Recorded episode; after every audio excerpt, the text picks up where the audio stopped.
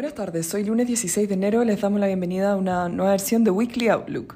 Los mercados globales cierran con retornos positivos, destacando la publicación del dato de inflación en Estados Unidos, el que confirma su trayectoria a la baja luego de registrar su sexto mes consecutivo de desaceleración, llevando a los mercados desarrollados a cerrar con un alza de 3,3%, mientras los emergentes cierran con un alza de 4,2%.